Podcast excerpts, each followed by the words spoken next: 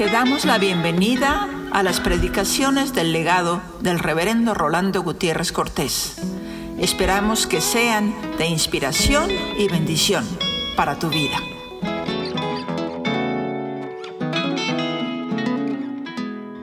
Carta a los Colosenses, verso 1 del capítulo 2. Porque quiero que sepáis cuán gran lucha sostengo por vosotros y por los que están en la Odisea, y por todos los que nunca han visto mi rostro, para que sean consolados sus corazones, unidos en amor, hasta alcanzar todas las riquezas de pleno entendimiento, a fin de conocer el misterio de Dios el Padre y de Cristo, en quien están escondidos todos los tesoros de la sabiduría y del conocimiento. Y esto lo digo para que nadie os engañe con palabras persuasivas. Porque aún estoy ausente en cuerpo, no obstante en espíritu estoy con vosotros, gozándome y mirando vuestro buen orden y la firmeza de vuestra fe en Cristo. Por tanto, de la manera que habéis recibido al Señor Jesucristo, andad en Él, arraigados y sobreedificados en Él y confirmados en la fe, así como habéis sido enseñados, abundando en acciones de gracias.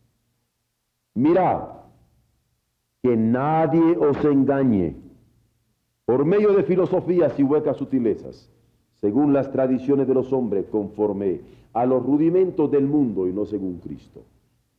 Porque en Él habita corporalmente toda la plenitud de la deidad y vosotros estáis completos en Él, que es la cabeza de todo principado y potestad.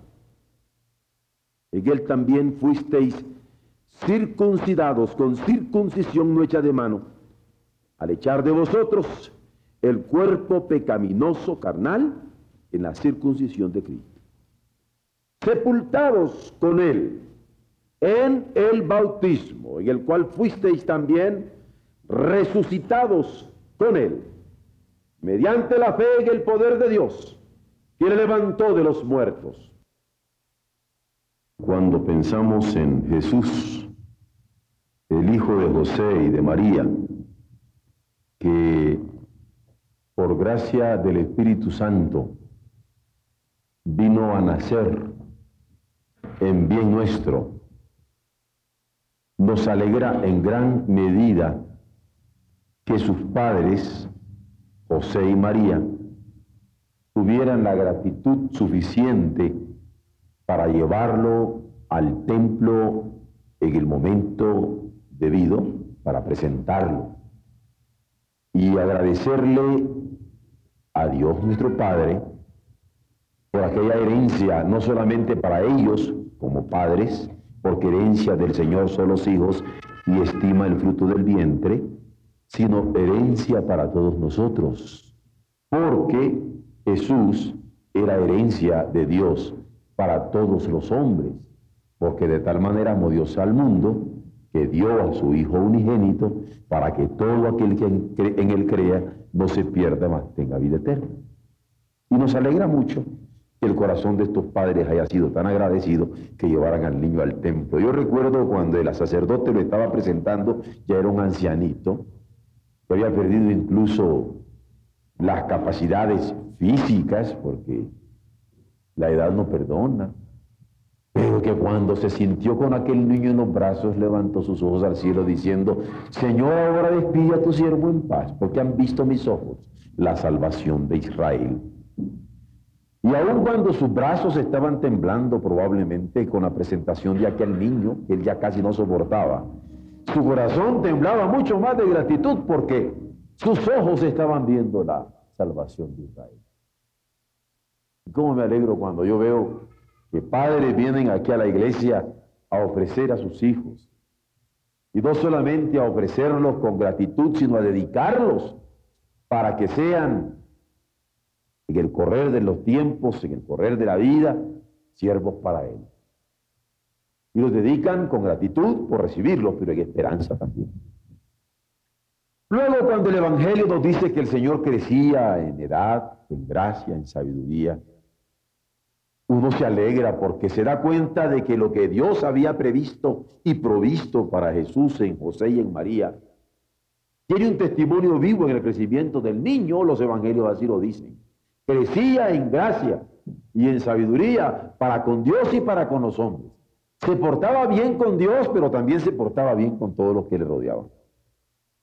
Y qué dicha cuando nosotros nos podemos percatar de que este niño tenía este crecimiento que a los ojos de todos era un claro testimonio de dependencia de Dios Padre y de buen comportamiento para con su familia y con todos los que le rodeaban. Y cuando yo recuerdo este crecimiento de Jesús el corazón, como que se compromete y dice, Señor, permítenos que también todos nuestros hijos en nuestros hogares puedan tener el mismo cuidado de parte nuestra para que te honren y te glorifican y puedan crecer en gracia y en sabiduría para contigo y para con los hombres. Porque qué interesante ver crecer una vida en relación con Dios y en relación con los hombres con toda normalidad. Pero cuando ya ha crecido Jesús, 30 años prácticamente, va a llegar a Jerusalén y se va a encontrar señalado por Juan el Bautista que decía, he aquí el Cordero de Dios que quita el pecado del mundo, que todos los judíos podían entender lo que significaba, porque los judíos se acostumbraban a sacrificar un cordero cada año justamente en la fiesta que llaman el Yom Kippur, para que cuando sacrificaban el cordero, ellos, a través del sacerdote que ponía las manos sobre el cordero y en el sacrificio de aquel, estaban confesando sus pecados aquel cordero llevaba los pecados de todo el pueblo y cuando moría y era quemado en holocausto total, holocausto quiere decir que era quemado totalmente, sentían una liberación, cada año lo hacían, pero que ahora Juan el Bautista decía, muy bien, aquí, en este que viene ahora avanzando hacia mí, tenemos al Cordero de Dios, que quita el pecado del mundo, ya no solamente del pueblo judío, sino del mundo, un cordero sin mancha y sin contaminación. Y cuando yo pienso que Jesús se sintió señalado por el Bautista, con su dedo, haciendo ver que ahí se cumplía la ley, la historia de Israel, la profecía, la expectación, y avanza hacia él, cuando llega escuchándole su mensaje de arrepentimiento, porque Juan el Bautista estaba predicando, arrepentidos, arrepentidos, volveos a Dios. Y aquí viene avanzando el mismo Cordero de Dios para en un momento dado ofrecerse ante Juan el Bautista y decirle, bautízame. Y Juan el Bautista se echa para atrás y dice, pero ¿cómo yo te voy a bautizar a ti? Y le dice, menester que se cumpla toda justicia. Y aquel Hijo de Dios, Jesús nuestro Señor, es bautizado por Juan el Bautista a 30 años. De que ese bautismo de arrepentimiento, sin tener pecado del que arrepentirse, para que se cumpliera toda justicia. Para darnos ejemplo, para que nosotros pudiéramos a seguir paso a paso el ejemplo que Él nos estaba dando. Y se bautiza. Es más, Juan, el Evangelio, dice que fue bautizado en el Jordán, cerca de Non, dice, donde había mucha agua. ¿Por qué? Porque cuando Jesús es bautizado, es sumergido en las aguas. Hay toda una prefiguración de su ministerio. Él habría de morir, habría de ser sepultado y habría de resucitar.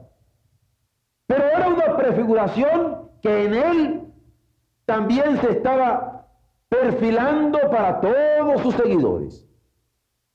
Que habríamos de identificarnos con él en su muerte y asumir su muerte como nuestra propia muerte, Él muere por nosotros, en vez de nosotros, sufriendo el castigo que nosotros debíamos haber sufrido.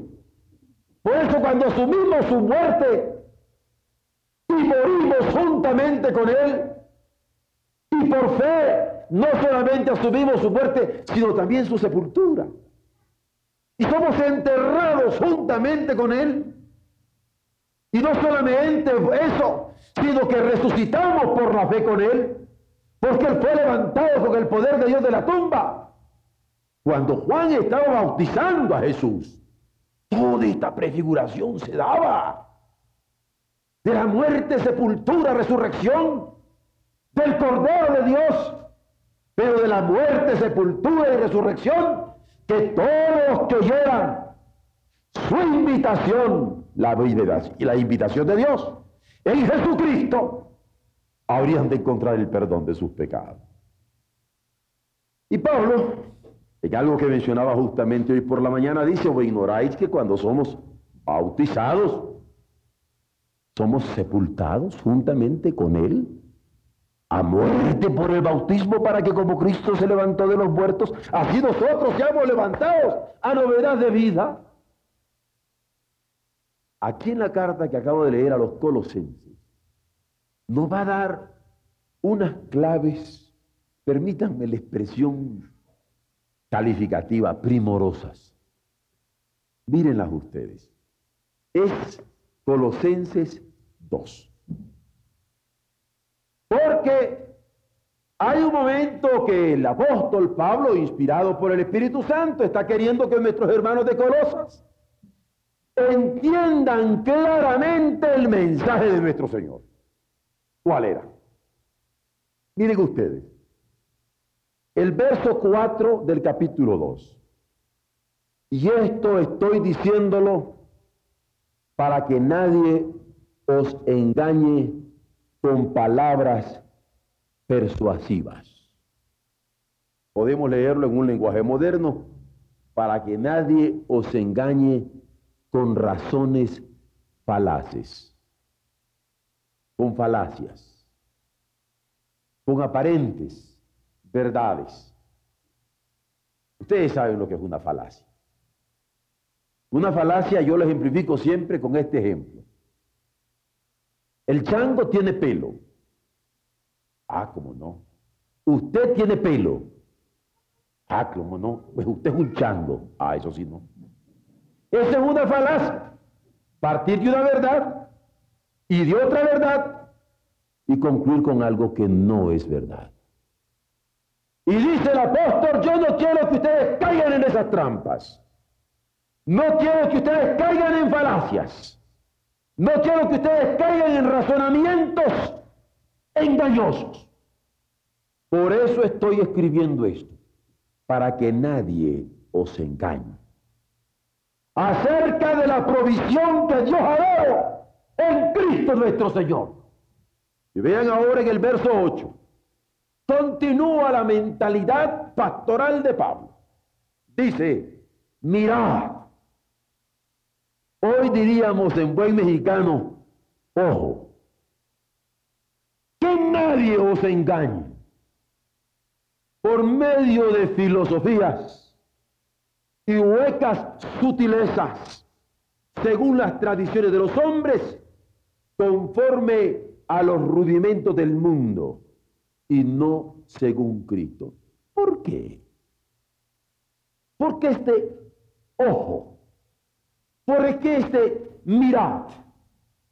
Porque esta advertencia del apóstol para los hermanos de Colosas acerca de Jesucristo nuestro Señor en su entendimiento en el seno de la iglesia.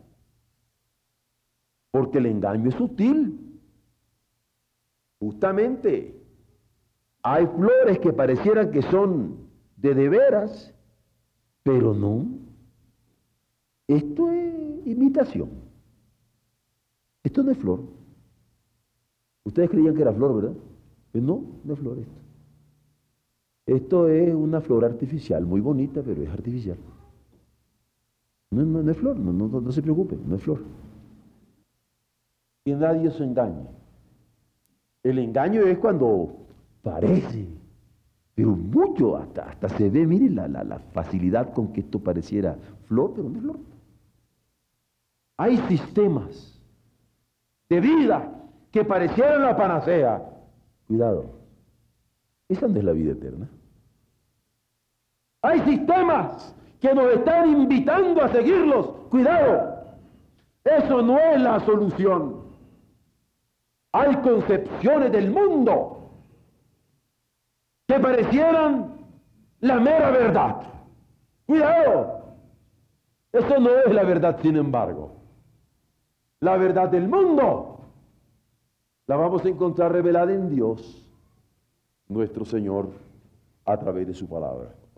Mirad que nadie os engañe. Aquí volveremos. Pero por el momento quisiera seguir la argumentación que está en este capítulo del apóstol, en el verso 16, donde dice, que nadie os juzgue en comida o en bebida. Que nadie os engañe esperando ver la autenticidad de vuestra fe en lo que coméis o en lo que bebéis, en lo que hacéis o en lo que dejáis de hacer. ¿Por qué? Porque también es engaño. Y en el verso 18 dice, y nadie os prive de vuestro premio.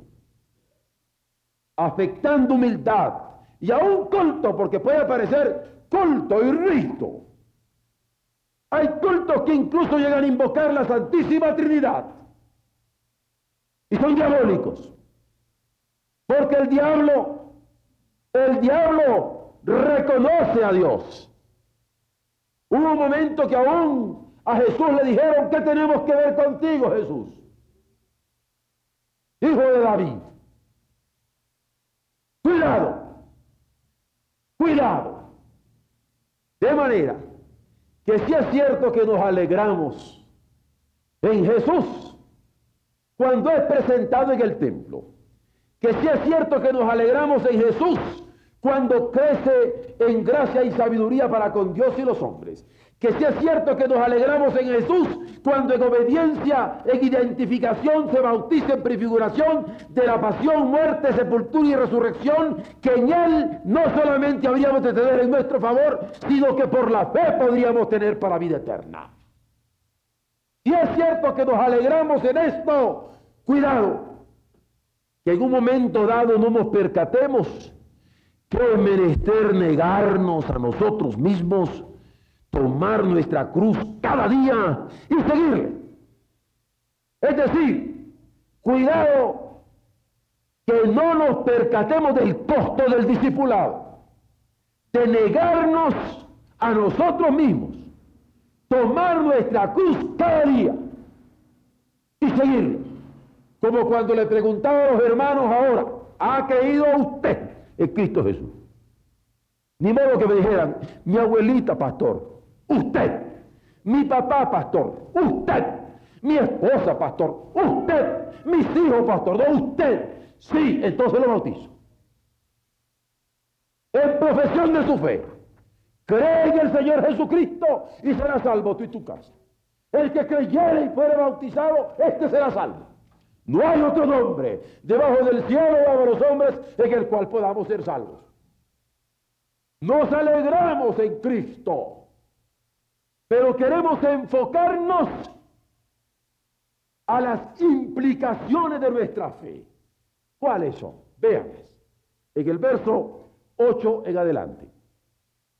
Que nadie os engañe por medio de filosofías y huecas sutilezas según las tradiciones de los hombres conforme a los rudimentos del mundo y no según Cristo. Porque en Él habita corporalmente toda la plenitud de la deidad. No hay un cachito de Dios en el sol y otro cachito de Dios en la luna y otro cachito de Dios en las estrellas y otro cachito de Dios en los ángeles y otro cachito de Dios en el santo A o en el santo B o en el diablo mismo. Es en Cristo que habita la plenitud de la deidad. Eso es lo rotundo del apóstol Pablo. Cristo y solo Cristo. Y vosotros, continúa en el verso 10, estáis completos en Él. Nada de andar con pegostitos allí, añadidos allí. Como quien dice, por si las moscas. Ah, yo me agarro de San Gabriel y me agarro de Santa María y me agarro de San Fulano. No, no, por si acaso, nada. No hay otro nombre. Hay un camino entre Dios y los hombres. Jesucristo hombre. Yo soy el camino. Va a decir esto radicalmente Jesús. La verdad y la vida. Y nadie viene al Padre sino por mí. Vosotros estáis completos en Él. Él que es la cabeza de todo principado, de toda potestad. Y en Él también, ojo, fuisteis circuncidados.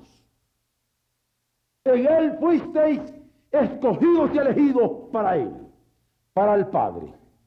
Una circuncisión no hecha de mano, cortando un prepucio determinado. No. ¿Saben cuál es esta circuncisión? Le dice Pablo.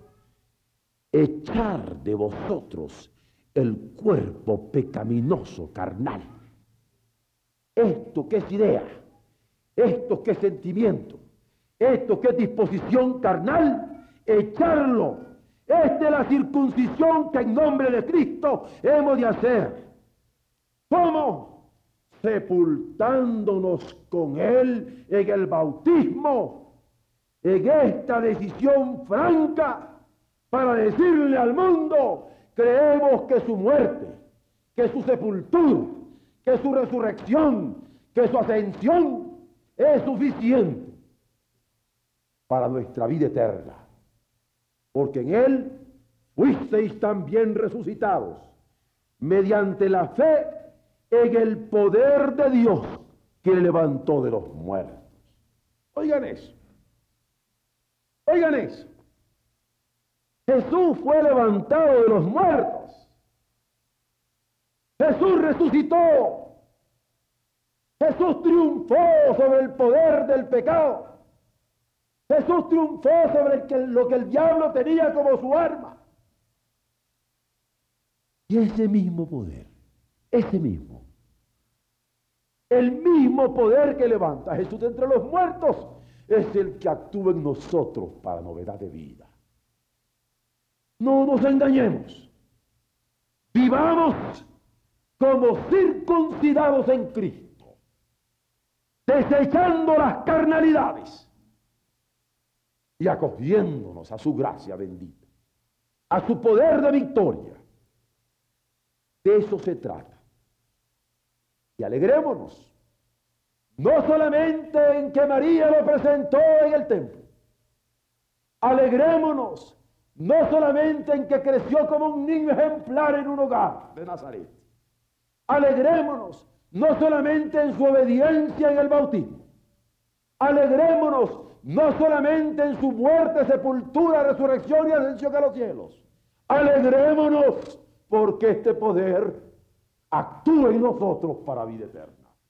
Alegrémonos porque al comer este pan y al beber este vino, recordamos a quien nos hace patente con su presencia divina el plan de Dios para nuestras vidas. Él no quiere que ninguno de nosotros se pierda, que ninguno de nosotros sea pasto de la llama del infierno sino que seamos hechos para alabanza de su gloria. Tomamos este pan, bebamos de este vino, adoremos a este Cristo, adorémosle reverentemente, confesemos su nombre como el único Salvador del mundo y bendigamos el don de la fe que Él ha querido darnos para que en comunidad podamos en esta hora compartir con gratitud Eucaristos, Eucaristía, pero con entrega. Él es el Señor, nosotros sus siervos. Amén.